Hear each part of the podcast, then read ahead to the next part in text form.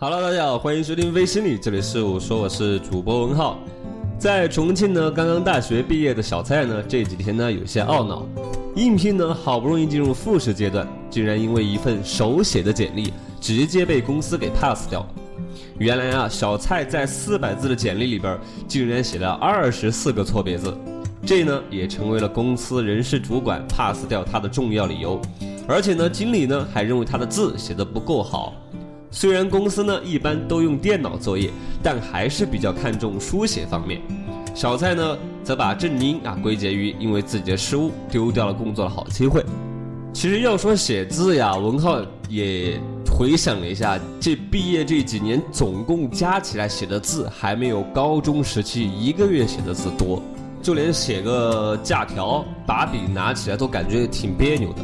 相信这种感觉大家其实也还是感同身受的。为什么呢？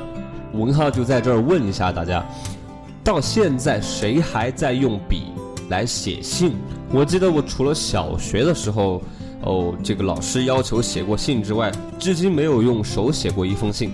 写字呢都被短信和邮件所替代了。但是还好，因为小时候在爷爷奶奶家住啊，每天都有那个爷爷督促着练字，自认为自己的字还是不算丑的。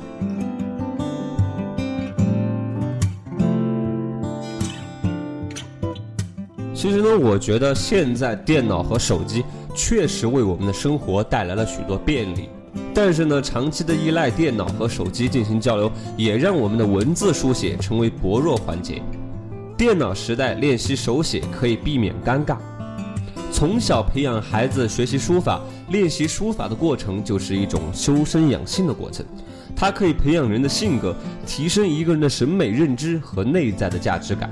同时呢，也是对这个有着几千年文化底蕴的方块字的传承。所以呢，文浩在这儿建议大家没事儿啊，就多写写字儿。